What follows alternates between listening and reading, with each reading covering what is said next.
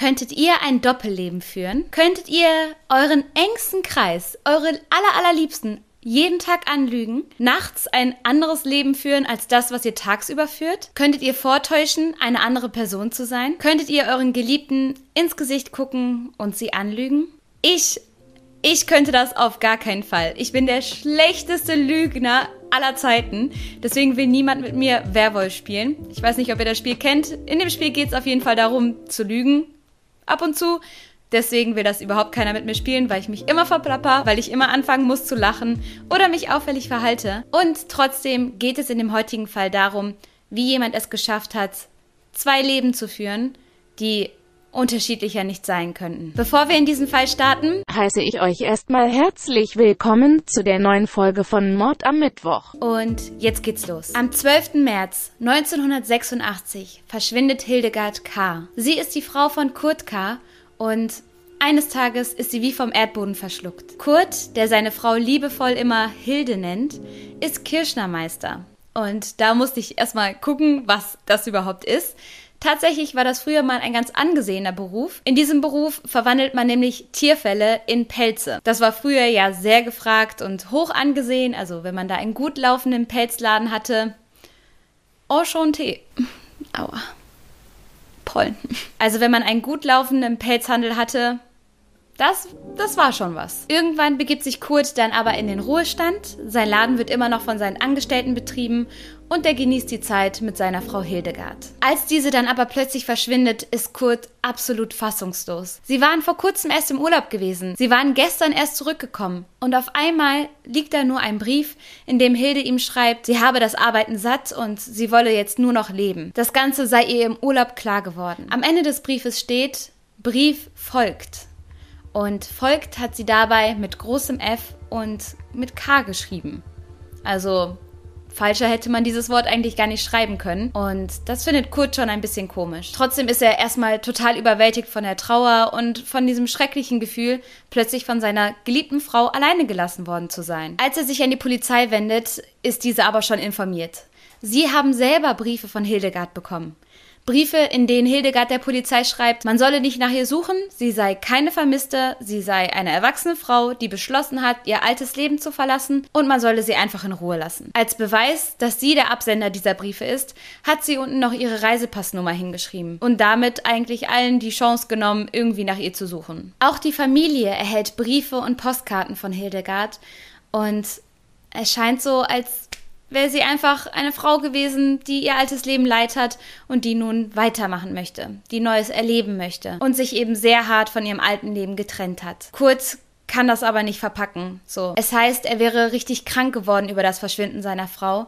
Er entwickelt Herzprobleme und ist regelmäßig in Kliniken. Das Einzige, was Hildegard aus ihrem alten Leben mitgenommen hat, ist Schmuck und jede Menge Geld. Den Rest hat sie einfach dagelassen. Fast parallel verlässt die 31-jährige Annegret einfach so ihr Leben. Auf abrupte Art und Weise verschwindet sie und so wie es scheint, möchte sie mit ihrer gesamten Vergangenheit abschließen. Annegret ist sehr attraktiv, sie ist sehr ordentlich, sie weiß, was sie vom Leben will, ist gewissenhaft und fleißig. Sie war bereits verheiratet, hat sich jedoch schon getrennt und wie es scheint, ist sie nun dazu bereit, all das hinter sich zu lassen und zu ganz neuen Ufern aufzubrechen. Etwas, was ein bisschen komisch wirkt, ist der Zeitpunkt, den Annegret sich dafür ausgesucht hat, denn eigentlich war sie für dieses Wochenende mit ihrem Freund verabredet. Die beiden wollten zusammen über das Wochenende verreisen, aber Annegret kommt nicht. Stattdessen hinterlässt sie der Putzhilfe einen seltsamen Brief. Als diese nämlich kommt, um Annegret bei der Hausarbeit zu helfen, findet sie diesen Brief mit den komischen Worten darauf geschrieben, mir ist sowieso egal, was sie machen. Ich ziehe aus. Alles Gute für Sie persönlich. Es war auf jeden Fall Annegrets ordentliche Schrift. Doch die Ausdrucksweise und die Rechtschreibung, das passte irgendwie nicht zu dieser ordentlichen und gebildeten Frau. Auch Annegrets Mutter Margarete bekommt Briefe von Annegret. In diesen Briefen schreibt sie, sie habe jemand Neues kennengelernt, jemanden mit viel Geld, so wie es scheint, jemanden, der aus der Schweiz kommt, und mit ihm wolle sie jetzt in die USA gehen. Auch der Bruder erhält einen Brief. In diesem Brief steht, man solle doch bitte die Mutter Margaret etwas beruhigen, sie sei ja immer so besorgt um Annegret und ihr ging es aber gut, es wäre alles in Ordnung und keiner solle bitte nach Annegret suchen. Man solle sie in Ruhe lassen und der Bruder solle sich um die Mutter kümmern. Annegret kündigt ihren Job per Brief und macht mit ihrem Freund per Fax Schluss. Und so ähnlich wie bei Hildegard gehen auch hier wieder Briefe bei der Polizei ein. Briefe, in denen steht, dass Annegret keine Vermisste sei, dass man sie in Ruhe lassen solle und als Beweis dafür, dass sie das alles geschrieben hat, hat sie noch ihre Reisepassnummer hinterlegt. So wie sie ihren Job und ihren Freund stehen lassen hat, so macht sie es auch mit ihrem Auto. Es bleibt einfach zurück. Das einzige Zeichen, was man von Annegret noch mitbekommt, sind diese Briefe, diese Postkarten und die Abbuchung von ihrem Konto. Alles in allem sind es über 50.000 D-Mark, die Annegret über einen längeren Zeitraum hinweg immer wieder abbucht. Ähnlich wie Kurt, der Ehemann von Hildegard, so kann auch die Mutter von Annegret, Margarete, es einfach nicht fassen, dass ihre Tochter plötzlich so verschwunden sein soll. Das passt nicht zu ihr. Sie hat sich so vieles aufgebaut. Sie ist stolz auf ihren Job. Sie ist glücklich mit ihrem Freund. Und das alles von heute auf morgen zu verlassen, das ergibt für Margarete keinen Sinn. An dieser Stelle, ganz kurz, falls ich jemals verschwinden sollte, das war nicht freiwillig. Also ich muss sagen, ich liebe Köln, ich bin super glücklich mit meinem Freund und ich liebe meinen Job. Also wenn ich irgendwann mal verschwinden sollte, dann äh, gehen bei euch bitte alle Alarmglocken an. Just saying an dieser Stelle mal. Genau sowas vermutet auch Margarete und so kommt es dazu, dass sie sich an die Polizei wendet und sagt, meine Tochter ist verschwunden. Ich habe kein gutes Gefühl bei der Sache. Ich weiß, Sie haben Briefe bekommen. Ich weiß, da steht drin, sie sei keine Vermisste und man solle sich keine Gedanken machen. Dasselbe hat sie mir auch geschrieben. Aber ich kenne meine Tochter. Ich weiß, das passt nicht zu ihr. Ich weiß, das Ganze stinkt bis zum Himmel. Ich brauche jetzt Ihre Hilfe. Sie gibt der Polizei auch eine Liste von Namen. Das sind einfach Leute, die in Annegrets Umfeld waren, wo sie schon immer ein ungutes Gefühl hatte. Leute, bei dem man sich so denkt, so, hm, wenn meiner Tochter Annegret irgendwas passiert ist, dann haben diese Menschen am ehesten was damit zu tun. Die Polizei nimmt das Ganze aber ehrlich gesagt nicht so ernst. Also es werden so kleine Anstalten gemacht, aber im Großen und Ganzen sagt man der Mutter Margarete, es tut uns leid, ihre Tochter ist 31 Jahre alt, äh, wenn die vorhat zu gehen, wenn die vorhat, sich irgendwo ein neues Leben aufzubauen, kann man sie nicht aufhalten. Sie ist eine erwachsene Person, es gibt keine Hinweise auf irgendeine Straftat.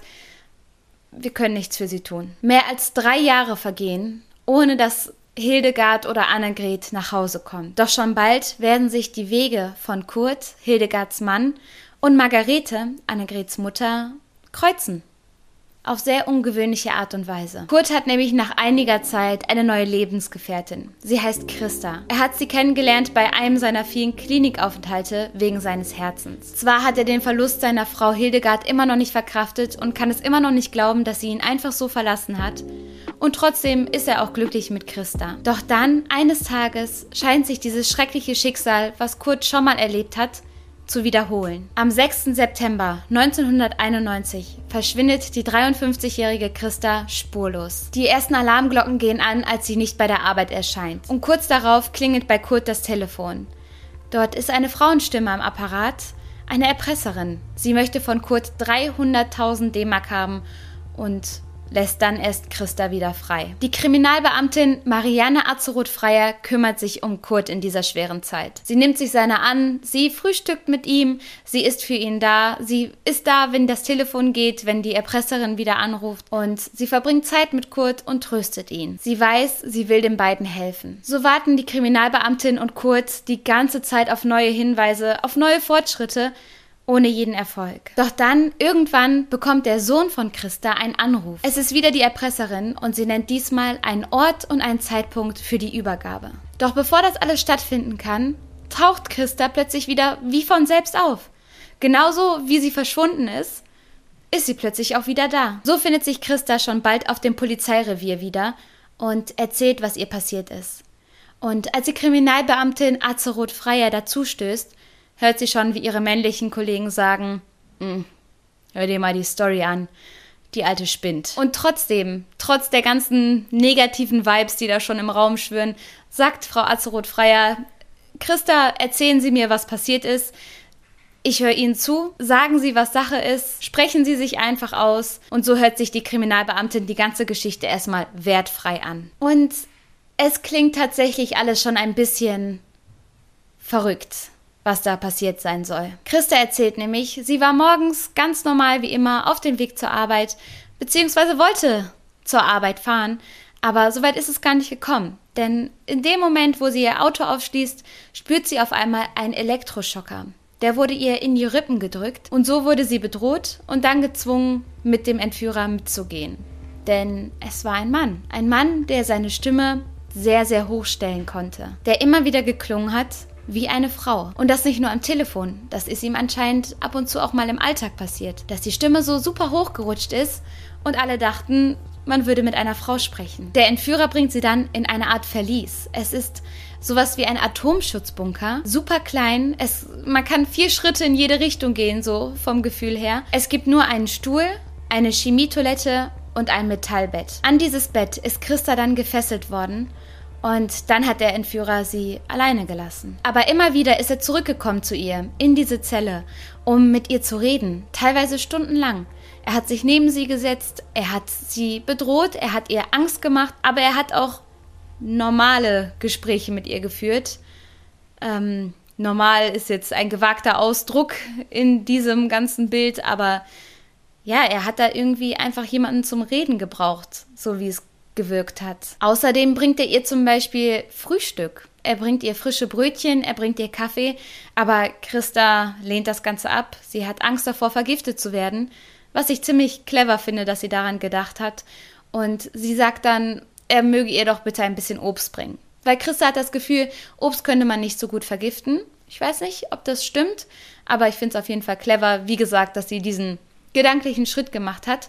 Und so kommt es dazu, dass er ihr immer Äpfel und Paprikas bringt. Jetzt macht Christa einen weiteren sehr, sehr cleveren Step. Sie sieht nämlich auf einen dieser Äpfel, sieht sie das Etikett. Und dieses Etikett klebt sie dann ganz versteckt hinter das Metallbett, um beweisen zu können, dass sie hier gewesen ist, um ein Zeichen zu hinterlassen. Und das ist später noch sehr wichtig. Wenn der Entführer Christa mal wieder Angst machen wollte, dann hat er ihr Fotos gezeigt. Polaroid-Bilder. Und auf diesen Bildern waren erschreckende Szenen zu sehen. Es waren gefesselte Frauen mit geschorenen Köpfen, die anscheinend große Schmerzen hatten. Und das, was Christa am meisten daran erschreckt hat, ist, dass sie das Bett, auf dem die Frauen lagen, wiedererkennt. Es ist dasselbe Metallbett wie in ihrem Verlies. Zurück im Polizeirevier beschreibt Christa dann das Aussehen des Täters. Das hat sie ganz doll versucht, sich einzuprägen bei den vielen Gesprächen. Er hat nie eine Maske getragen. Was Christa auch Angst gemacht hat, denn es ist ja oft so, dass wenn die Täter ihr Äußeres zu erkennen geben, dass es sozusagen das Zeichen dafür ist, dass sie nicht davon ausgehen, dass es Überlebende geben wird, weil die könnten dann ja ganz leicht die Täter identifizieren und so hat Christa echt Angst, so er zeigt mir sein Gesicht, bedeutet das jetzt, ich werde dieses Verlies hier nie wieder verlassen, weil ich ihn verraten könnte. Aber im Fall von Christa ist es ja zum Glück anders gekommen und so kann sie ihrem Mann und den Polizisten dann beschreiben, wie der Täter ausgesehen hat. Und tatsächlich klingelt da was bei Kurt. Zeitgleich verfolgt die Polizei dann die Erpresseranrufe und die kommen aus einer Telefonzelle in Basedow. Die Erinnerung von Kurt und die Telefonzelle in Basedow das beides zusammen führt dazu, dass die Polizei dann eines Tages am Dompfaffenweg 35d klingelt. Diese Adresse befindet sich in Hamburg-Rahlstedt und es ist ein kleines Reihenhaus, wo die Polizei klingelt. Und sie hören durch die Tür erst eine Frauenstimme etwas rufen, sowas wie Ich komme gleich.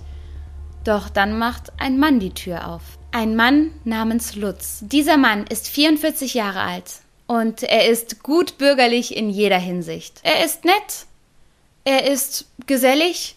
Manchmal spielt er sich ein bisschen auf, also will er irgendwie immer den großen Macker machen, aber im Grunde ist er beliebt. Seine Frau ist Steuerberaterin und er hat eine kleine Tochter. Und dieser Lutz war Lehrling bei dem Kirschnermeister Kurt. Er selber hatte auch ein Kirschnergeschäft, doch das musste er irgendwann aufgeben, weil wie gesagt, das ganze Gewerbe nicht mehr so angesehen ist, wie es einmal war. Es gibt mittlerweile genug künstliche Produkte, um Pelze zu ersetzen, die viel, viel günstiger sind und vor allen Dingen nichts mit Tierfällen zu tun haben.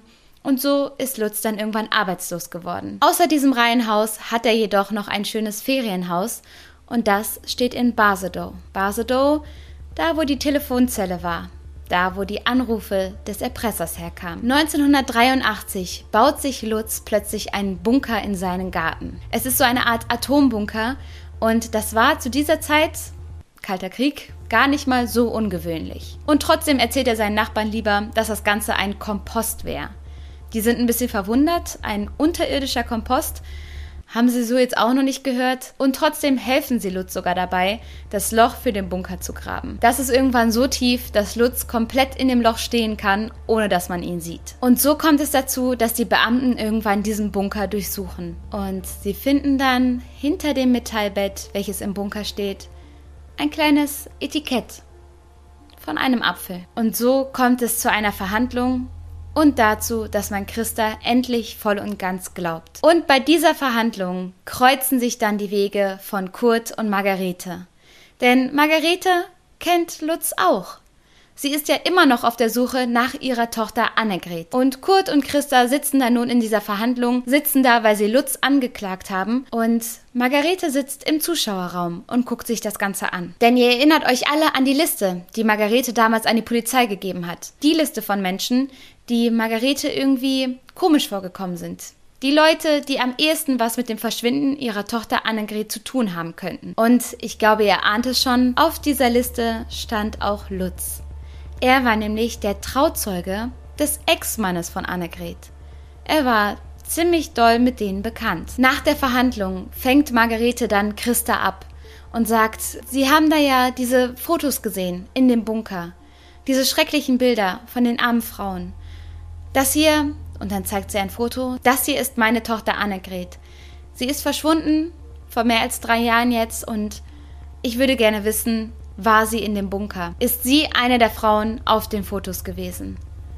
Und Christa guckt sich das Bild genau an und dann sagt sie, ja, ihre Tochter ist in dem Bunker gewesen. Jetzt drängt sich natürlich die schreckliche Frage auf, was ist Hildegard und Annegret damals passiert? Alle Angehörigen hatten ja schon immer das Gefühl, dass die beiden nicht einfach so verschwunden sind, dass die beiden nicht einfach ausgewandert sind. Aber bis jetzt weiß man trotzdem noch nicht sicher, was passiert ist. Etwas, das klar ist, ist, dass beide Lutz kannten und dass beide auf seltsame Art und Weise spurlos verschwunden sind. Etwas anderes waren natürlich die Briefe. Sowohl Hildegard als auch Annegret haben diese super seltsamen komisch geschriebenen, komisch ausgedrückten Briefe geschrieben, die gar nicht zu diesen Frauen gepasst hätten. Teilweise sind auch Postkarten verschickt worden. Postkarten aus Teneriffa, Rio de Janeiro oder aus Chile. Außerdem sind beide Frauen mit sehr viel Geld gegangen. Annegret hat ja immer wieder was abgehoben von ihrem Konto und Hildegard hat auf einen Schlag schon viel Geld mitgenommen. Die Kriminalbeamtin Azeroth Freier geht dieser Thematik danach und sie beginnt mit den Briefen. Und an dieser Stelle loben ganz viele die Arbeit von dieser Polizistin, denn die männlichen Kollegen, so wird es oft dann ausgedrückt, haben bis zu diesem Zeitpunkt die ganze Lage irgendwie immer noch nicht so ernst genommen oder sehen da keine Verbindung zu Annegret und Hildegard, während Azeroth Freier das ganze Thema angeht und da ziemlich furchtlos mit der Recherche beginnt. Also Props an sie. Mit einem Sprachwissenschaftler fängt sie dann an, die Briefe zu durchsuchen. Und schon bald fällt etwas auf. Denn die Briefe sind nicht nur komisch geschrieben, komisch verfasst, sondern einige enthalten auch versteckte Botschaften. So steht auf einer der Postkarten zum Beispiel Liebes Bruderherz. Und dabei ist das L, das U und das Z ein bisschen dicker geschrieben als alles andere. L-U-Z Lutz. In einem anderen Brief schreibt eine der Frauen Gesundheitlich für dich alles Gute. Und hier sind die Buchstaben H, I, L und F groß geschrieben.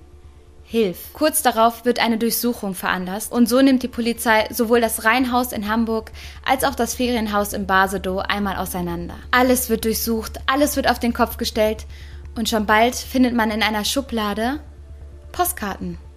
Postkarten aus aller Welt, die noch nicht beschrieben worden sind. In Lutz Garage findet man dann Kleidung und Schmuck von Frauen, die nicht seiner Frau zugeordnet werden können. In einem weiteren Schließfach findet man herausgebrochene Zähne. Und dann findet man weitere Polaroid-Fotos, Bilder von Frauen, die gefesselt und geknebelt sind, schlimm zugerichtet und gequält werden. Am 1. Dezember 1992 stößt man dann bei der weiteren Durchsuchung von Lutz Grundstücken auf eine Plastiktonne, die zwei Meter unter der Erde vergraben worden ist. In dieser Plastiktonne, die übrigens super mit Gummi abgedichtet worden ist und von innen sogar noch was betoniert worden ist, also die super, super safe versteckt werden sollte, findet man eine braun-schwarze Flüssigkeit mit einem schrecklichen Gestank. Also es ist ein beißender Geruch, der da aus dem Deckel strömt. Und in dieser Flüssigkeit schwimmt ein menschlicher Oberkörper. Lutz, der Familienvater, der unauffällige Typ aus dem Reihenhaus in Hamburg, hat in seinem Garten Leichen vergraben. In Säurefässern eingelegt. Hildegard, die Frau von Kurt, von dem Chef von Lutz, von seinem Lehrmeister, hat er gequält, zersägt und dann in Säure eingelegt. Annegret, die Ex-Frau von seinem besten Kumpel, wo er Trauzeuge war, hat er misshandelt, missbraucht und dann auch zerstückelt und in Säure eingelegt. Bei ihr hat er den Missbrauch auch noch gefilmt und fotografiert. Beide Frauen hat er dazu gezwungen, diese Briefe zu schreiben. Bei beiden Frauen hat er einen Text vorgeschrieben und sie mussten den abschreiben. So sind die ganzen Rechtschreibfehler entstanden. Das Gruseligste daran finde ich einfach, dass teilweise die Briefe noch an die Familie geschickt wurden, als die Frauen schon längst tot und vergraben waren.